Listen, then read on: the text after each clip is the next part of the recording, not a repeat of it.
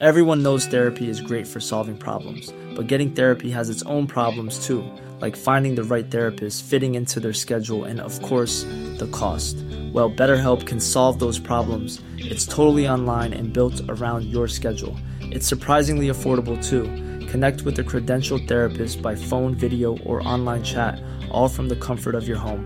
Visit betterhelp.com to learn more and save 10% on your first month. That's BetterHelp, H E L P.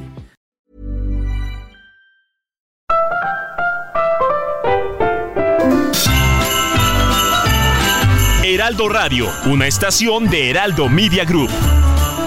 La H que sí suena y ahora también se escucha.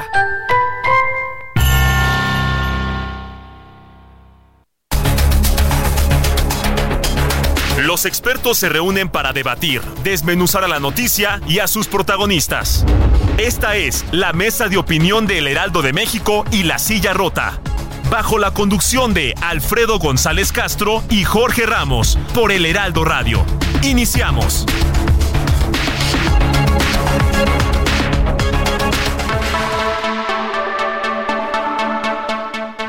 Muy buenas noches, bienvenidas, bienvenidos a esta mesa de opinión, el Heraldo de México, La Silla Rota. Transmitimos totalmente en vivo desde nuestras instalaciones en la Ciudad de México a través del 98.5 de FM a todo, a todo el territorio nacional y el sur de Estados Unidos. Gracias a la cadena nacional del Heraldo Radio, a nombre de Alfredo González Castro, titular de este espacio. Les saluda esta noche su servidor amigo Isaías Robles. Le invitamos a que además de sintonizarnos, sigan las redes sociales del Heraldo Radio, en Facebook como arroba Heraldo Radio, en X como arroba Heraldo Radio, sea parte de nuestra comunidad digital y como cada 15 días también tengo el gusto y el placer de saludar a Jorge Jorge Ramos, director editorial de La Silla Rota. Jorge, ¿qué tal? Bienvenido, muy buenas noches. ¿Qué tal, Isaías? Muy buenas noches y buenas noches al auditorio que nos hace el favor con su atención. Y bueno, fíjate, eh, Isaías, el, este día ha sido complicado en términos políticos, ¿no? El, tema del Congreso de la Ciudad de México con la...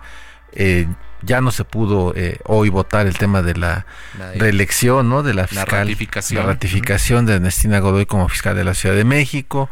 Eh, en el Senado todo indica que no va a salir el tema de la elección de una ministra, ¿no? Y se cayó ahí la negociación. Arturo Saldívar. Así es, que relevaría a Arturo Saldívar.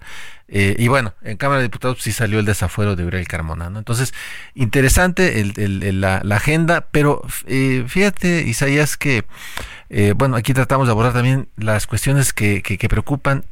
Y esto que vimos el pasado fin de semana, prácticamente en tiempo real, a un pueblo en defensa propia, Texcaltitlán, en el Estado de México, se defendió literalmente con sus propias manos y algunas armas, ante la amenaza del cártel conocido como la familia michoacana que exigía un mayor pago de derecho de piso, ¿no? Entre otras cosas que les estaba exigiendo a los pobladores que realmente se dedican a, sembrar eh, diversos productos, son agricultores, eh, básicamente es un pueblo, eh, Isaías, con apenas 13 policías. uno de ellos es una mujer.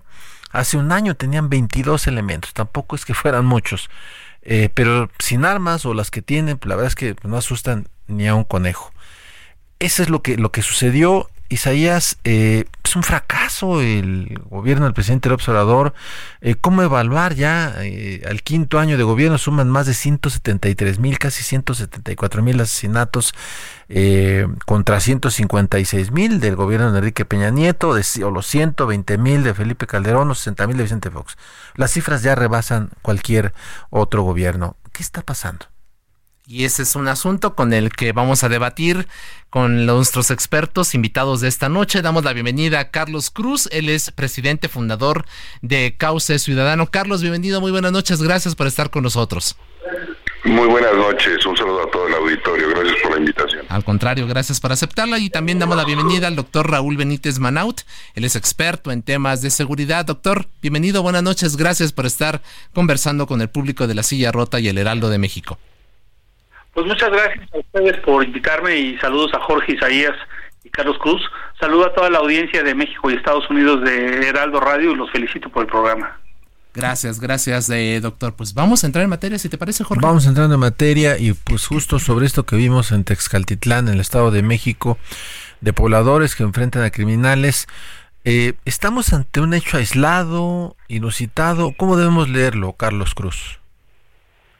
No, yo creo que no es un hecho aislado, ¿no? O sea, me parece que durante eh, los últimos 15 años hay diversos hechos en donde la población se ve en riesgo y tiene que organizarse para poder protegerse de estos delitos mafiosos que se van generando en las comunidades, ¿no? El daño que se ha generado en las comunidades también ya trasciende una generación de adolescentes y jóvenes que nacieron con la violencia, que han crecido con ella y que bueno, después de estos 15 años de violencia en los territorios, pues pueden tener 25 años y han vivido 15 de su vida eh, en esta violencia, ¿no? Entonces, también estamos hablando ya de una generación que ha sido trastocada y alterada en su proceso de, vida, de, construcción cívica, de construcción social, de construcción democrática. Y bueno, frente a esto es que tenemos estos momentos en los que la gente dice ya basta. Y ya basta en términos de que si el Estado mexicano no tiene capacidad o los gobiernos municipales no tienen capacidad o los gobiernos estatales no tienen capacidad o los gobiernos federales no tienen capacidad, pues entonces la gente termina por decir y afirmar lo que el presidente de algunas ocasiones ha dicho, ¿no? La gente se cansa de tanta pinche trance. Y eso es lo que vemos justamente, ¿no? En sus propias palabras, ahora la gente pues está diciendo ya estamos cansados, estamos cansados de que esta sea la forma. Si bien es un principio, sus principios de una política pública, de decir abrazos, no balazos, que es un mero principio, para que poder lograr ese principio tenemos que tener policías más fuertes, mecanismos de prevención de la violencia, cero impunidad, que se, que se ejerza la ley, que se desmantele financieramente a estos grupos, pero eso no ha sucedido. Entonces, pues lo único que queda muchas veces es que las personas se tengan que organizar y por desgracia la organización responde también a que culturalmente México está viviendo un momento de una cultura violenta y una cultura activa.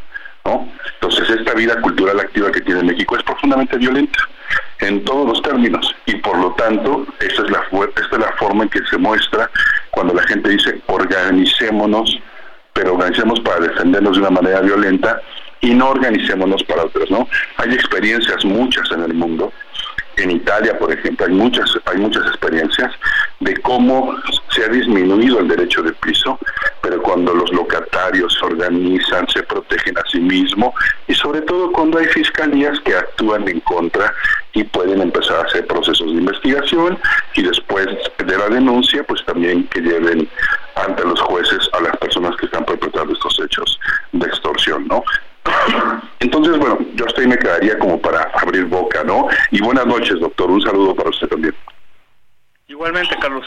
Muchas gracias a, a, Carlos Cruz. A estas alturas no se puede esperar un cambio en esta estrategia de abrazos no balazos que impulsó el gobierno de la autodenominada cuarta transformación, pero, pero como lo comentaba Carlos Cruz, esto implicaría que la sociedad tuviese que actuar. Hay encuestas como la de México Evalúa que advierte que la corrupción y luego la violencia e inseguridad son las preocupaciones principales de los mexicanos y no los baches como nos quisieron decir ahí desde, desde Palacio Nacional. Doctor Raúl Benítez Manaut, experto en temas de seguridad, ¿cómo ve esta situación? Bueno, mira, e, esta situación, eh, como ya lo explicó Carlos, ah, hablando del, ambiente general de exacerbación de la violencia que vive el país y sobre todo la violencia rural en, y, en, zonas productivas es donde se más expresa, en zonas ricas como es Michoacán, como es esta parte del sur del Estado de México, frontera con Michoacán y colindante con el Estado de Guerrero, pues los los este habitantes tomaron una decisión de autodefensa desesperada con todo en su contra eh, hartos de que cada 15 días, cada semana estén pasando estos criminales de la familia michoacana a cobrar sus rentas criminales. Y entonces ellos pues este actuaron con lo que pudieron con machetes. Y básicamente fueron machetes. O sea no fue eh, tres o cuatro rifles de cacería que dos oxidados frente a un comando eh, de 12 personas. Entonces, pues fueron muy valientes estos comuneros y hay que reconocerles esa, esa acción desesperada, pero pero pues muy honorable para de la defensa de su pueblo, de su trabajo, de su economía, de su producto. Pero aquí hay que irse un poquito para atrás. Hace 10 años, en el año 2015, explotó la insurrección de los agricultores, senadores de la familia Michoacán y todos los grupos que nos acompañan. Eh, esto tiene más de 10 años. El presidente actual eh, acaba de decir en la mañanera que este, la culpa la tiene Felipe Calderón. Entonces toda la culpa la tiene Felipe Calderón, entonces por lo tanto ya no hay que hacer nada. Y él además en una, a la par, en un acto totalmente vergonzoso para la conciencia nacional, le da el pésame al Chapo Guzmán y a la viejita, a la mamá del Chapo Guzmán. ¿Por qué no se queda callado y mejor le da el pésame a, los muertos? Tenemos que, que por el país. Digamos, si de pésames a pésames, pues yo prefiero dárselo a esa gente honesta que defiende sus intereses desesperados y no a la mamá de un supercriminal. Entonces, esto de abrazos no balazos, con lo único que no estoy de acuerdo con Carlos es que no es una estrategia, es un dicho es un dicho que no tiene ninguna aplicabilidad, porque además no resulta nada, ningún abrazo ha resultado en que mejore la situación de violencia. Entonces, él puede echar la culpa a Felipe Calderón, la habrá tenido, pero ya lleva cinco años en el gobierno y, alguna responsabilidad tiene de no parar esta situación.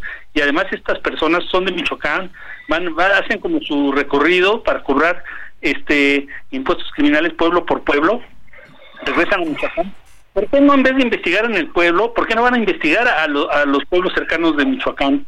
De este eh, y, investiguen de dónde salen estas células, quiénes son sus dirigentes, dónde viven, y entonces que las ataque el gobierno.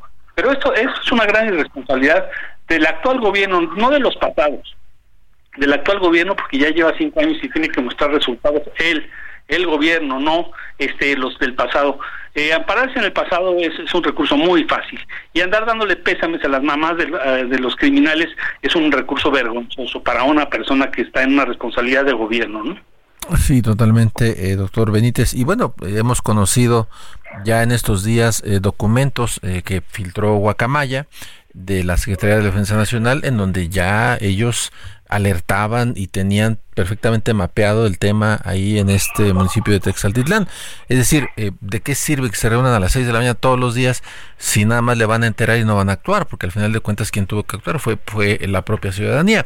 Y, justo el presidente eh, hoy en la mañana tenía una, una, una, pues, un momento complicado para él, ¿no? Que lo exhibieron, ¿no? Y una, una periodista por este tema de la seguridad y el presidente, como bien decía el doctor Benítez, eh, se defendía, ¿no? Y es el pasado y, en fin, eh, todo lo que dice. Pero el 15 de julio de 2021, eh, él mismo declaró, y textualmente cito, abro comillas, si no terminamos de pacificar a México, por más que se haya hecho, no vamos a poder acreditar históricamente a nuestro gobierno.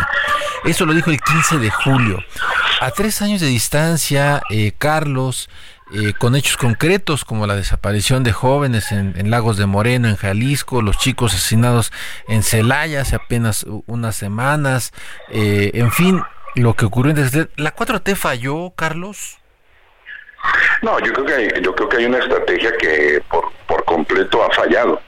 O sea, no solamente hay que ver eh, eh, casuísticamente los casos que tú comentas hay que contarlos todos y enumerarlos absolutamente todos, pero además ponerle nombres, porque cada uno de estos jóvenes que ha sido asesinado o desaparecido tiene nombre. Pero si lo vemos también en términos cuantitativos, no solamente habría que sumar el tema de los homicidios, hay que sumar el tema de los homicidios el tema de los desaparecidos. Y además de los desaparecidos hay que sumar el tema de reclutamiento forzado. Y después del reclutamiento forzado también hay que sumar todo lo que tiene que ver con explotación sexual infantil, en donde hay miles de personas, adolescentes y jóvenes que han sido capturadas por el gobierno, en donde las estadísticas internacionales nos dicen que ya nos metimos a ser los primeros productores de pornografía o que hay un nivel de explotación sexual eh, no menor que en otros países. Yo lo que creo es que el, como un principio la frase ¿no? Solo como un principio, que ahí lo comparto con el doctor en términos de el aspiracional de llegar a abrazos, sí es un aspiracional de paz, pero tiene que pasar por un tema de justicia y tiene que pasar también por un tema de desarme, y tiene que pasar por un tema de desmantelamiento financiero y patrimonial del crimen organizado. Sea, necesitamos llegar a eso justamente para poder decir que estamos haciendo un proceso de construcción de paz y no es un tema solamente en términos de poder validar un gobierno. es poder validar que estamos viviendo en una sociedad que puede resolver sus problemáticas no de una manera violenta y que también es una sociedad que está aprendiendo a transformarse a sí misma. O sea, no solamente lo veamos como un tema de validación del gobierno. Si nos enfrascamos en eso, entonces siempre vamos a estar pensando lo que, lo que hay que validar eso. Yo creo que lo que hay que validar es que menos personas mueran, menos personas desaparezcan y empecemos a hacer un proceso de justicia transicional en México. Gracias a Carlos Cruz. Eh, pues sí, lo comentaba y yo creo que muchos vamos a coincidir justamente con eso. No es solamente se trata de, de dar una aprobación o no, o reprobar o decir este gobierno falló, sino también de eh, pues ver qué tipo de sociedad vamos a heredar y qué tipo de, de fenómeno va a heredar la siguiente administración, pero eh, bueno, ya lo comentaba Jorge y lo dijo entrecomillado, si no terminamos de pacificar a México, no vamos a poder acreditar históricamente a nuestro gobierno. Em, doctor Raúl Benítez Manaut, a tres años de distancia de esta frase dicha por el hoy presidente López Obrador, entonces podríamos decir que este gobierno no va a acreditarse históricamente. Pues este gobierno no puede acreditarse históricamente en este asunto de la violencia y la narración que nos acaba de hacer Carlos es muy precisa, o sea, no es solo un acontecimiento aislado en, un poblado del sur del Estado de México, es, una cosa que está sucediendo en todo el país eh, de forma este, desorganizada, pero con una consecuencia muy lamentable para la convivencia social de, de, nuestro país. Y el presidente, en su frase esa que dijo hace dos años, lo que tú señalas del 2021, tiene toda la razón. Si no resuelve este, esos problemas, no va a poder pasar a la historia como un buen presidente. Y no está pasando a la historia como un buen presidente porque no ha resuelto esos problemas.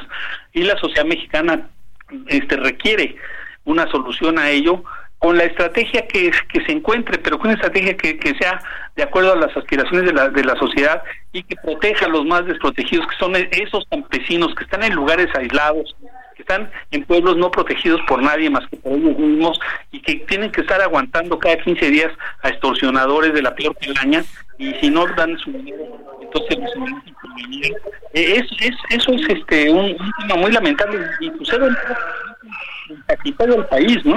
Este, yo, yo aquí en la Ciudad de México vivo eh, en el, en el sur de Coyoacán y en un mercado eh, de estos de, que se denominan sobre ruedas, los que venden ropa usada tienen que pasar su cuota, tienen que pasar su cuota y ha habido momentos en que se revelan ellos mismos y dejan de poner sus puestos porque les han amenazado con, con quemarles el producto, etcétera, si no pasan la cuota. Y es muy sería muy fácil, por ejemplo, que se hiciera una redada y algo, un poquito de trabajo de inteligencia bien hecha y que capturen a esos tipos que están cobrándoles cada semana el derecho de piso de sábado. Entonces, eso te lo dicen ellos, eh, aquí en la ciudad, en el corazón de la ciudad. Entonces, ¿cómo no va a ser eh, posible la angustia de estas eh, personas campesinas en, este, en las montañas del Estado de México, en las montañas de la frontera con Michoacán? Que esto tiene 10, 15 años, como bien lo dijo Carlos, y así viven y así vivirán porque por más que les pongan un mes un destacamento de la Guardia Nacional, pues al mes se va aflojando el tema y en dos meses, tres meses, cuatro, dos meses, probablemente estos criminales regresen vengándose. Entonces, es un círculo vicioso de violencia increíble, que la población más desprotegida es la que está viviendo en carne propia. Yo te pregunto, por ejemplo, eh, el precio de los limones y de los aguacates. Eh, ¿cuánto le, yo cada vez que compro un kilo de aguacate y un kilo de limón, ¿cuánto le queda a la familia michoacana? ¿Cinco pesos, diez pesos por kilo? Es hasta inflacionario eso, me están quitando mi dinero a través de la red de comercio, pero al final de cuentas todos salimos perdiendo por estos criminales. Entonces, el gobierno pues se cruza de brazos y mientras no haya violencia, mientras les paguen, todo está bien y no hay no hay problema en esos pueblos. Claro que hay problema porque la, la gente le están expropiando el producto de su trabajo y si no, se, se la cuentan con las vidas de sus hijos, de sus familias, etcétera, y, es un círculo vicioso que no acaba.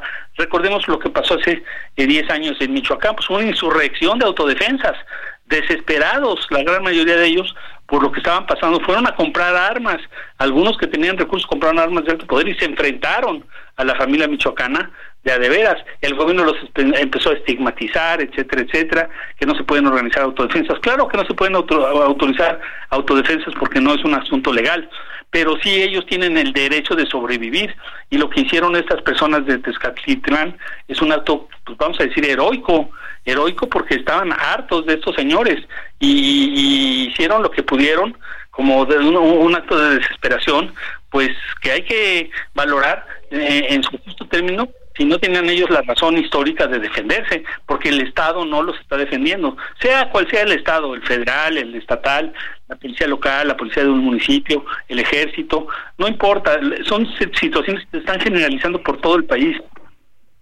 Y son muchísimos, y ya lo mencionaba ahorita eh, el doctor Benítez, de incluso el impacto en, la inflación con lo que hacen con los limoneros y los aguacateros eh, allá en Michoacán. Eh, yo recuerdo que, por ejemplo, en el sexenio de, Felipe Calderón, ya pasó un rato de, de ese momento, pero Agustín Cárcez le llegó a alertar al presidente Calderón que estaba impactando ya en la inflación en aquel momento eh, lo que estaban haciendo los narcotraficantes con, con los limoneros. Una cosa tremenda. Pero bueno, ya está prácticamente acabando el sexenio. Eh, y Carlos, yo quisiera preguntarte, eh, ¿qué podemos esperar? ¿Continuidad o cambio? ¿Qué rayos significa eso de continuidad con cambio? A ver, yo lo que sí creo es que independientemente del proceso electoral, el proceso de construcción de paz no pasa solo por lo electoral. O sea, tiene que ver con otras cosas. Tiene que ver con cómo se modifica el modelo educativo, cómo nos metemos, ¿no? A que las niñas y los niños tengan más habilidades sociales para resolver, para pedir ayuda a tiempo, cómo resolvemos el tema de eh, el involucramiento del empresariado en el lavado de dinero de estos grupos, cómo vamos resolviendo el tema de la transformación del Poder Judicial para que realmente haya procesos eh, judiciales en contra de estos grupos. Entonces creo que creo que no es solamente eso, cómo nos metemos al tema de policías. Y no creo que solamente tenga que ver con una definición electoral, tiene que ver con una construcción del país, tiene que ver con cómo nos involucramos, cómo nos involucramos quienes estamos trabajando en el territorio, pero también cómo nos involucramos quienes están en los medios de comunicación. Entonces yo sí creo que se tiene que construir un gran acuerdo con quien sea. ¿no? Eh, el proceso electoral incluso puede ser que sea uno de los procesos electorales más violentos en la historia de México, justo y derivado de la cantidad de candidaturas que van a estar en disputa, pues hay la posibilidad de que los grupos criminales quieran establecer mayor control territorial a partir de establecer controles en los municipios. Entonces, ¿cómo vamos a hacer para frenar eso?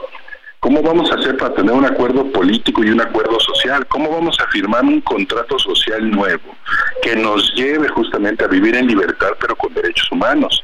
Entonces, con el respeto respecto a los derechos humanos y con el ejercicio pleno de tus derechos y de mis derechos, ustedes como, eh, como periodistas, como comunicadores, pero también quienes estamos de este lado como defensores de derechos humanos o los investigadores, han dejado de investigar en muchos de los casos por el riesgo de estar en el territorio, por los vínculos que pueden romper al estar involucrándose y que los pone en riesgo. Entonces, sí creo que esto nos llama a que no solamente lo veamos en términos político-electorales, sino que realmente entremos en una discusión de qué país queremos para los próximos 30 años y empezar a cambiar todas las áreas de este país, porque de lo contrario, pues, pues, la posibilidad de que esto se, se rompa de una manera más atroz está latente. Así es, gracias Carlos Cruz.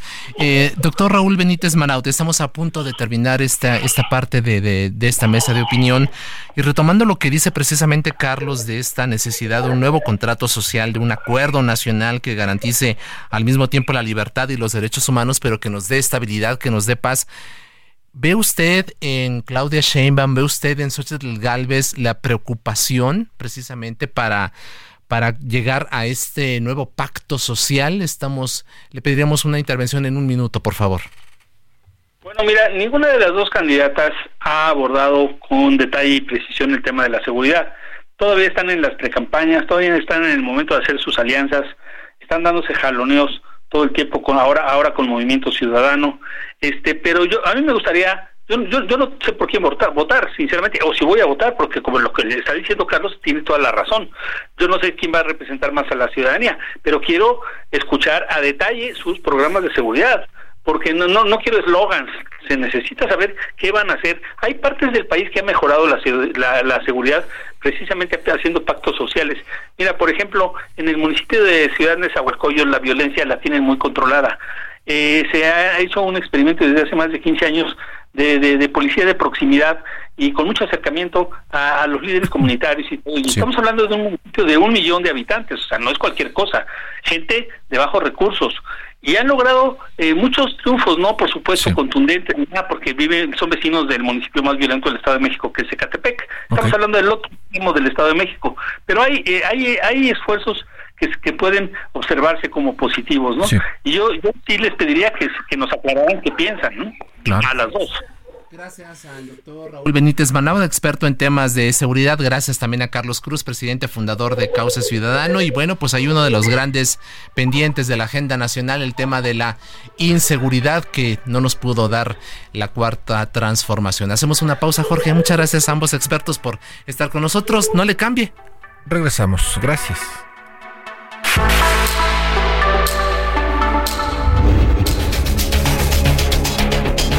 Regresamos con la polémica y el debate después del corte. No se vaya.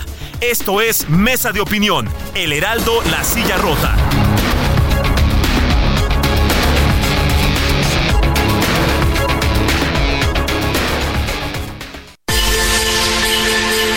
Escucha la H, Heraldo Radio.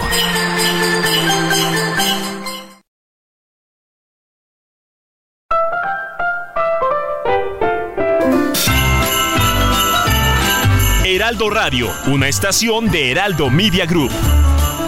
La H que sí suena y ahora también se escucha.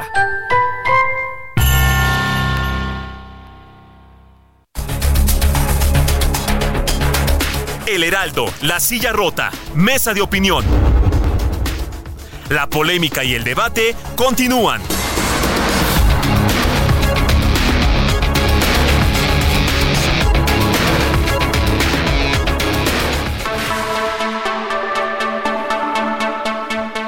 Son las 9 de la noche con 30 minutos. Continuamos en esta mesa de opinión, el Heraldo de México, La Silla Rota, a nombre de Alfredo González Castro, titular de este espacio.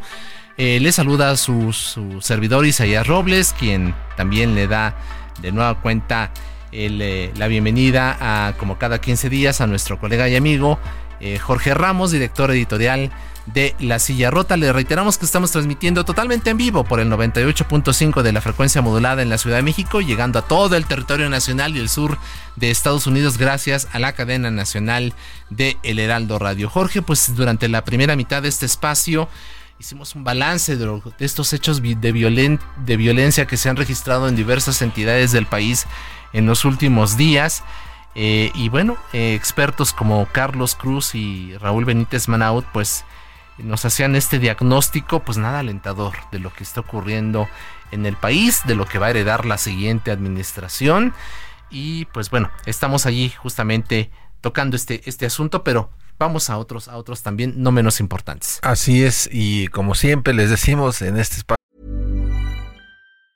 A lot can happen in three years, like a chatbot may be your new best friend. But what won't change? Needing health insurance. United Healthcare Tri Term Medical Plans, underwritten by Golden Rule Insurance Company, offer flexible, budget friendly coverage that lasts nearly three years in some states. Learn more at uh1.com. Buscamos eh, sí abordar los, los, los temas de coyuntura, lo que estamos viviendo, pero también hay otros de coyuntura que a lo mejor no son tan eh, políticos, ¿no? O, o temas así pero estamos ya en, un momento eh, de plena temporada de fiestas, ¿no, Isaías? Auditorio. Eh, a poco más de una semana, unos cuantos días de, la Navidad, del pavo, los romeritos, el bacalao, en fin. Eh, y también a unos, a unos días, ¿no? De que millones de niños, muchos niños, reciban regalos que tanto esperan ansiosamente durante el año, ya sea de su familia, Santa Claus, los Reyes Magos, el próximo 6 de enero, en fin. Eh, sin embargo, Isaías siete que eh, desde hace varios años ha cambiado mucho eh, lo que piden los niños. La verdad, antes, la carta Santa Claus, a los Reyes Magos, pues solicitaban muñecas, carritos, este, en fin, videojuegos, ¿no? Todavía nos tocó, ¿no? pero fíjate que ahora la, la tecnología ha llegado a niñas y niños que desean pues un celular, una tableta como regalo, pero hay riesgos, Isaías, en este tipo de, de dispositivos, ¿no? Ligados al uso de Internet, redes sociales y tantas cosas. Justo ahorita nos decían los invitados, ¿no?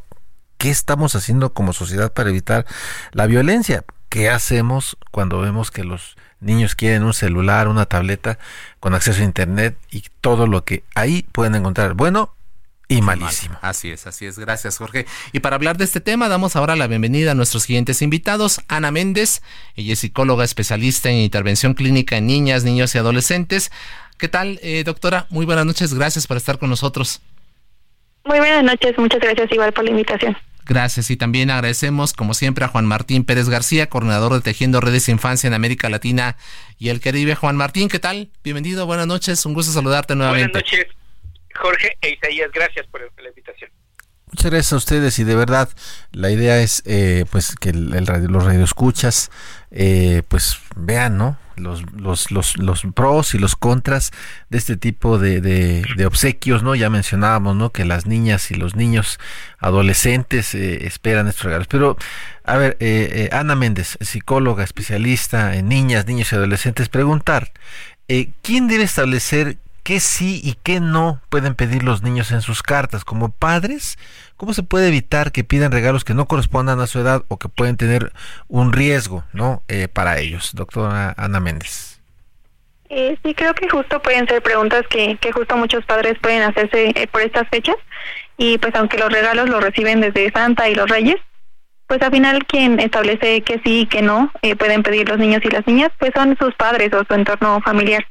Entonces, pues para esto va a ser muy importante la comunicación que podamos tener con nuestros hijos, eh, el establecer estas normas y ser claro eh, qué, no se puede pedir, no que no va acorde a su edad y pues al mismo tiempo ser comprensivos con las emociones que esto pueda generar, pero seguir manteniéndonos firmes. Creo que también a la par me parece importante que los padres motiven a los hijos a pedir juguetes que sí favorezcan su desarrollo y que vayan de acuerdo a, su edad. Eh, por ejemplo, regalos que fomenten la lectura, el juego en familia eh, para esto que los padres pues incorporen estos hábitos, por ejemplo, que motiven a pedir eh, este tipo de juguetes. Gracias a la doctora Ana Méndez. Muchos de los menores ya lo hemos comentado desde que dimos de introducción a este tema, pues ya no piden estos clásicos juguetes, ¿no? Sino que ahora quieren aparatos electrónicos, celulares, tabletas. ¿Es bueno o malo darles este tipo de dispositivos? ¿A partir de qué edad son recomendables? Juan Martín Pérez García, coordinador de Tejiendo Redes Infancia en América Latina y al Caribe. Bueno, yo creo que hay varios criterios. Tendríamos que ubicar y invitaré al público a que lo tenga presente. Uno tiene que ver con la edad eh, de niños y niñas. Ya la Organización Mundial de la Salud, eh, basada en distintos estudios eh, que se han realizado, recomienda que de 0 a 2 años los niños y niñas no tengan contacto con pantallas, porque el proceso de maduración neuronal está en un momento que requiere tocar la realidad, literalmente tocar, o leer, apropiarse de la realidad, y el mundo digital, aunque sería una ventanita, no es exactamente lo que les puede ayudar. Eh, otro elemento también a considerar, además de la edad, porque cambia eh, también primera infancia hasta los seis años, la pubertad y la adolescencia, entonces tenemos que entender que el acceso tiene que ser progresivo y ahí voy a la segunda parte. Tiene que ver con la capacidad del mundo adulto para acompañar a niños y niñas en el uso de los dispositivos. Eh, y esto es central porque si la familia, eh, las personas adultas, no ejercen con el ejemplo el modelamiento para que niños y niñas usen de manera apropiada cualquier dispositivo, no importa si tú se los das a los 4, 5, 10 o 15 años, van a repetir el modelo adulto. Y un tercer componente eh, también es en todo, o sea, hablamos ahorita de los, de los dispositivos móviles, pero en cualquier otra cosa tenemos que estimular la autonomía progresiva, es decir, que niños y niñas vayan paulatinamente generando capacidad de autorregulación, de protección, de cuidado, y para eso el segundo criterio que mencioné es central en términos de la responsabilidad adulta en el modelamiento, y esto implica, en el primer punto que mencioné, que de acuerdo a los estándares no podríamos eh, hacer ciertas cosas de 0 a 2 años nada de pantallas. Todos los videojuegos, todos los dispositivos y aplicaciones tienen rangos de edad que hay que respetar. Así como cuando no pueden ir al cine para ver cierto tipo de películas porque la clasificación no corresponde, igualito sucede con las aplicaciones eh, y los dispositivos. Y redondeando, eh, estamos en un mundo digitalizado, todas y todos. Los niños y niñas también tienen derecho al acceso al mundo digital con el acompañamiento adulto y obviamente con estos criterios que he mencionado. Muchas gracias Juan Martín Pérez García, coordinador de Tejiendo Redes Infancia en América Latina y el Caribe. Y justo eh, esto que comentaba eh, me da pie para preguntarle a Ana Méndez, eh, psicóloga, ¿cómo puede afectar en el desarrollo de niñas y niños recibir un celular, una tableta o algún otro aparato electrónico a temprana edad? Y ya lo decía Juan Martín, eh, estamos ya en un mundo digitalizado y, por ejemplo, ya hay muchos libros que se distribuyen a través de, medios digitales. Eh, ¿cómo, podríamos eh, saber, insisto, cómo puede afectar, pero al mismo tiempo que no dejemos a los niños fuera de la realidad digital del, mundo actual? Ana Méndez. sí, bueno, primeramente sí son varios los riesgos que puede tener sobre todo si el uso es demasiado temprano para estos eh, dispositivos. Eh, de hecho, mientras más temprano se introduzca, pues es el mayor el efecto que puede tener, ¿no? Como mencionaba eh, Juan Martín, pues mientras de los primeros dos años pues el cerebro se va formando y se va ateniendo a la realidad que, le rodea y pues justo podría ser muy desadaptativo el, el ver incluso en la televisión, ¿no? No solamente celulares o tabletas, pero pues ese, estas pantallas pueden perjudicar eh, a los ritmos a los que se van adaptando, ¿no? Los, los menores y puede tener consecuencias, por ejemplo, de inatención, impulsividad, eh, incluso también se ha visto una disminución en el desarrollo del lenguaje, eh, en el vocabulario específicamente, y bueno, entre menores, pues también una afectación en el circuito de recompensas, de los que puede desencadenar en una adicción a estos aparatos. Eh, también en la visión, la luz que, emiten estas pantallas, pues puede afectar su desarrollo en este aspecto y, y también en los ritmos naturales de, del sueño. Esto pues hablando de las consecuencias directas que puede tener, pero también de manera indirecta, pues los niños pueden tener eh, que el tiempo que, usan estos dispositivos eh, pues pueda competir con otras necesidades, eh, por ejemplo el dormir, el propiciar el sedentarismo, que, que pues reduce el tiempo de actividad física, que también es muy importante en el desarrollo de los menores. Entonces pues sí habría que tener como mucho cuidado y tener en cuenta como padres todas estas afectaciones, eh, pero sí justo no no por esto es el el prohibirlos no por completo no sino tener en cuenta en qué nivel de desarrollo y pues justo el, que puedan acceder a aplicaciones de acuerdo al rango de edad pues va a ser muy favorable para para un buen uso de esta tecnología gracias a la doctora Ana Méndez, eh, y ya lo decía también Juan, Juan Martín Pérez, el asunto del acompañamiento, ¿no? Que es muy importante que los padres de familia estén cercanos y presentes con los hijos para saber qué tipo de juegos, qué tipo de eh, instrumentos que pueden acceder a través de, de estos dispositivos. Eh, Juan Martín, quisiéramos preguntarte, eh, ya nos comentaba la doctora Ana Méndez estos temas que pueden afectar el desarrollo pleno de los menores de edad, como el tema de la impulsibilidad, de la reducción del vocabulario, generarles adicción, incluso problemas en cuestión de reducir su capacidad de visión o sus ritmos del sueño o provocar sedentarismo, pero ¿Qué, otros asuntos? ¿Cuáles son los tipos de peligro que, que, los niños y los menores de edad enfrentan si los padres no tienen las precauciones necesarias de estar vigilando qué tipo de videojuegos, qué tipo de videos, qué tipo de eh, eh, eh, elementos son los que están observando a través de estos dispositivos. Sí, creo que hay uno central y tiene que ver con que niños y niñas al exponerse a dispositivos móviles también están expuestos a una gran cantidad de información. Estamos en una era literalmente de la desinformación. Es tal cantidad de texto, de imágenes, de literalmente de información que recibimos, que no hay criterios o parámetros apropiados para poder diferenciar eh, información de opinión. De manera reciente, la prueba PISA eh, reportó en el caso mexicano eh, gravísimos datos de que nuestros niños, niñas y adolescentes no están logrando diferenciar la, entre información y opinión. Y esto está vinculado con la lectura y no me refiero a la nostalgia de los del siglo pasado que nacimos nosotros con el papel, me refiero a que la lectura tiene que ser comprensiva y eso es una responsabilidad adulta. Si muy pronto le damos a niños y niñas los dispositivos, pero no les estamos enseñando a, la lectura comprensiva, van a estar expuestos a información que no van a tener cómo comparar claramente y pueden pensar que lo que dice un TikToker o un influencer tiene el mismo valor que un académico, sin demérito de la persona, sino en términos de el sustento de lo que dicen. Eh, otro factor es que también los dispositivos son medios de socialización y esta socialización eh, puede estar vinculada a temas de acoso o ciberacoso. Ya en la última encuesta se reportó que el 26% de los niños y niñas refieren vivir algún tipo de ciberacoso y esto implica muy importante eh, reglas de convivencia o pautas de convivencia positivas. Entonces, si tenemos que niños y niñas no tienen comprensión lectura y no le estamos acompañando en el mundo adulto, si estamos mirando que también hay expresiones de violencia, si no alarmantes, sí hay que poner atención y particularmente eh, que a, partir de estas, eh, digamos, vínculos de la socialización eh, pueden no estar bien acompañados, regreso al inicio, esto totalmente responsabilidad adulta.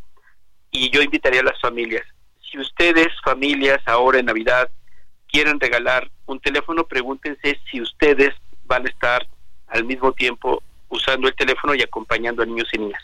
Hago un paréntesis rápido, Jorge Isaías Ana. Sí. No se trata de que los papás y mamás se vuelvan policías, eso es lo peor que pueden hacer. Se trata de acompañantes, ¿no? Y ese acompañante significa que pone el ejemplo.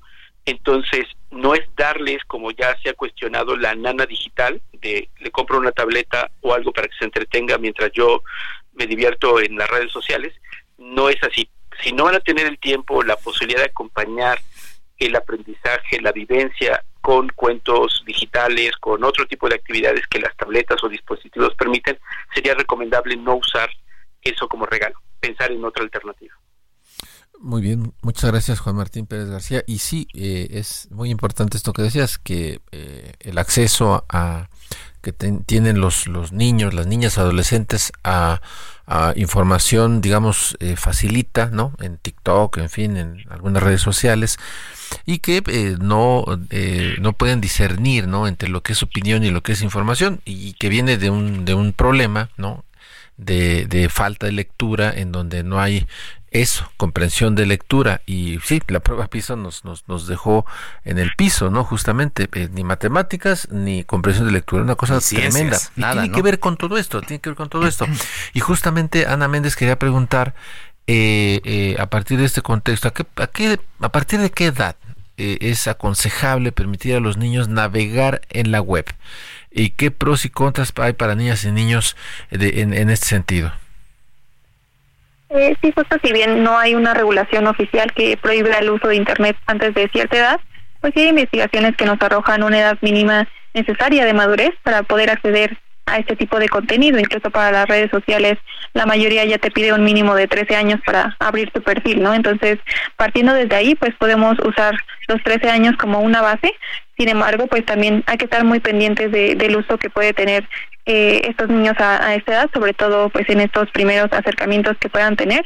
Y también como lo mencionaba eh, Juan Martín el que los padres estén muy informados pues va a ser muy importante eh, tener una base sólida de comunicación para que en este caso los adolescentes puedan eh, o tengan la confianza de acudir a sus padres en caso de tener dudas inquietudes eh, y también pues poner estos límites firmes en cuanto a, a los horarios eh, o las horas de, uso y pues justo eh, el enseñarles a través del ejemplo, ¿no? El, si yo le pido, eh, le pongo un límite a mi hijo, pues también yo he estado pendiente de, de yo también cumplir ese límite, ¿no? Para, para enseñarles a través de este modelamiento.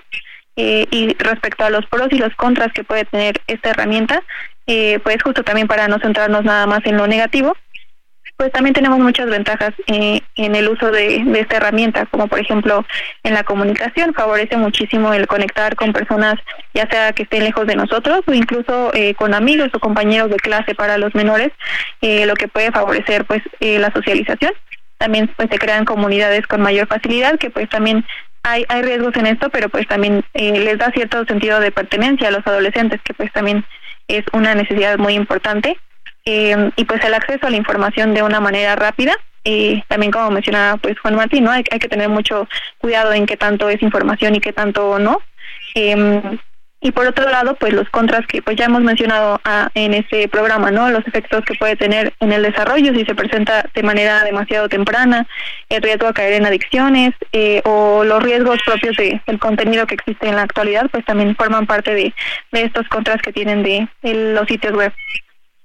Muchas gracias Ana. Doctora Ana, Ana Méndez. Eh, Juan Martín Pérez García, ya nos comentabas tú que los padres eh, no pueden convertirse en policías, no, no, no, ni tampoco asumir el papel de, de darle a los dispositivos eh, la posibilidad de que sean nanas, ¿no? De, bueno, como ahorita yo estoy ocupado, pues mejor que el niño se entretenga y mejor que lo haga a través de un dispositivo. Y ocurre mucho, ¿eh? muy frecuentemente, pues digo, hoy los, las familias normalmente los ambos padres trabajan, a veces muchas horas, se quedan los niños incluso solos, no necesariamente los pueden acompañar algún otro adulto o, cuando lo hacen pues los hacen entre los hermanos que tampoco tienen eventualmente toda la capacidad para discernir entre estos asuntos. Pero, pero Juan Martín, yo quisiera preguntarte ¿qué recomendarías a los padres de familia que nos están escuchando eh, para evitar que sus hijos estén expuestos a peligros en Internet y redes sociales? Eh, a nosotros solemos hablar de alfabetización digital así como aprendemos a leer y escribir y entendemos cómo se usan las comas, los acentos y los las pausas, también en el mundo digital tenemos que aprender esto, eh, todo lo que significa desde wifi, eh, dirección IP, contraseñas y demás. Y esta alfabetización digital implica también derechos digitales, derecho a la privacidad, recordar, y esto es súper importante, que la huella digital no se borra. Eh, por eso es que las leyes, por ejemplo, en varios países y en México incluyen que no podemos exhibir a niños y niñas, eh, por ejemplo, con el rostro descubierto cuando son víctimas de algún hecho. Y hay que recordar a las familias que esto que parece bonito de, este, le estoy cambiando el pañal a mi bebé y lo subo para compartirlo, eh, no es apropiado, primero porque están violando el derecho de este bebé o de esa bebé a su privacidad, pero sobre todo porque representa un riesgo para su huella digital y esto solamente se va a entender si tenemos alfabetización, si reconocemos los derechos y esto está muy importante vinculado con la obligación y la responsabilidad parental. Eh, entonces, cuando un adulto entrega un dispositivo o abre una cuenta, que como explicaba Ana, solamente las redes sociales se puede abrir a partir de los 13 años de edad, está violentando su responsabilidad legal porque los niños y niñas van a recibir información para la cual quizás no estén preparados, no tengan la información o los parámetros y puede generarles, como ya lo explicó Ana, pues ansiedad, irritabilidad y otras cosas. Entonces, eh, en todo momento es una responsabilidad adulta y creo, obviamente, que no todo el mundo lo sabemos, pero es muy sencillo, incluso en las propias, eh, los propios dispositivos, en YouTube, en TikTok, en otro, pueden buscar así información, derechos digitales, alfabetización digital, hay cursos, hay material disponible que pueden ayudar para, eh, eh, digamos, asumir cuál es el riesgo. Y cierro con una invitación reiterada. Eh, hay toda una gran industria que vende miedo a las familias. Y entonces, en 10 minutos un pedófilo se lo va a llevar y cosas por el estilo. Por supuesto que hay esos riesgos, pero eso es escándalo que no resuelve un niño o una niña está igual en riesgo en una pantalla que en un jardín público si no tiene confianza con su papá o su mamá.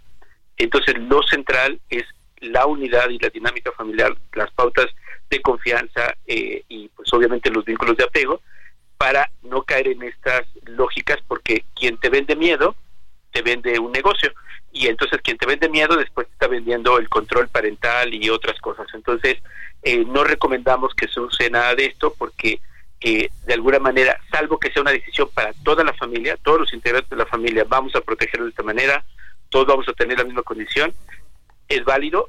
Si es solo para niños y niñas o adolescentes es discriminatorio y lo menos que pueden hacer y deben hacer con un adolescente es pretender ponerle control parental, porque quien va a tener que pedirle la contraseña del control parental va a ser el papá o la mamá al adolescente que tienen ventaja digital sobre nosotros que nacimos el siglo pasado. Muy, brevemente, Juan Martín, creo que es importante lo que tú nos comentas. Hay cursos, eh, eh ¿cómo los buscamos? Ah, ¿Buscamos alfabetización digital o no, para, digo, darle a nuestro público algunos ejemplos de cómo precisamente tener instrumentos para orientar bien eh, este tipo de situaciones?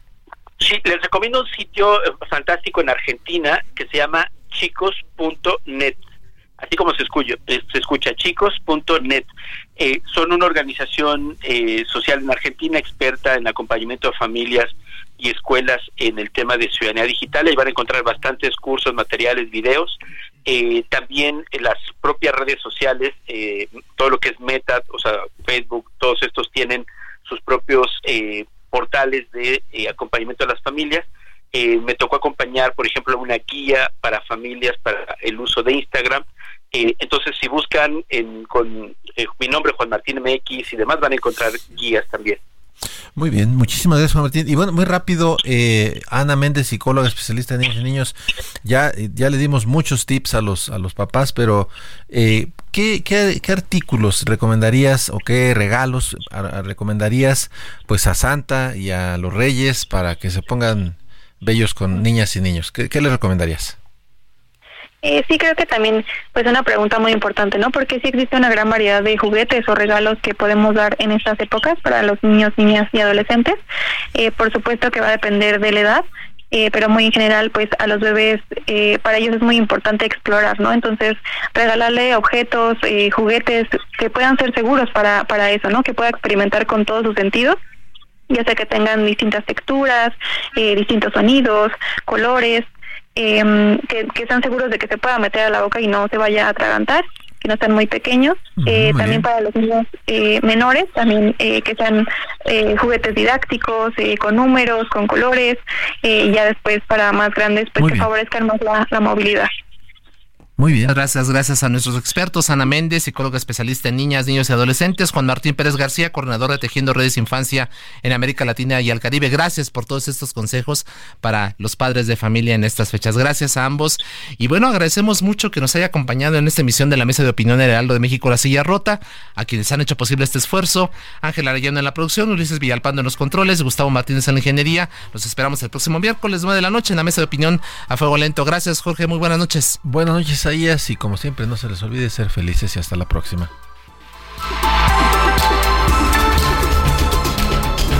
La polémica por hoy ha terminado. Le esperamos el próximo miércoles para que junto con los expertos analicemos la noticia y a sus protagonistas en la mesa de opinión El Heraldo de México y La Silla Rota.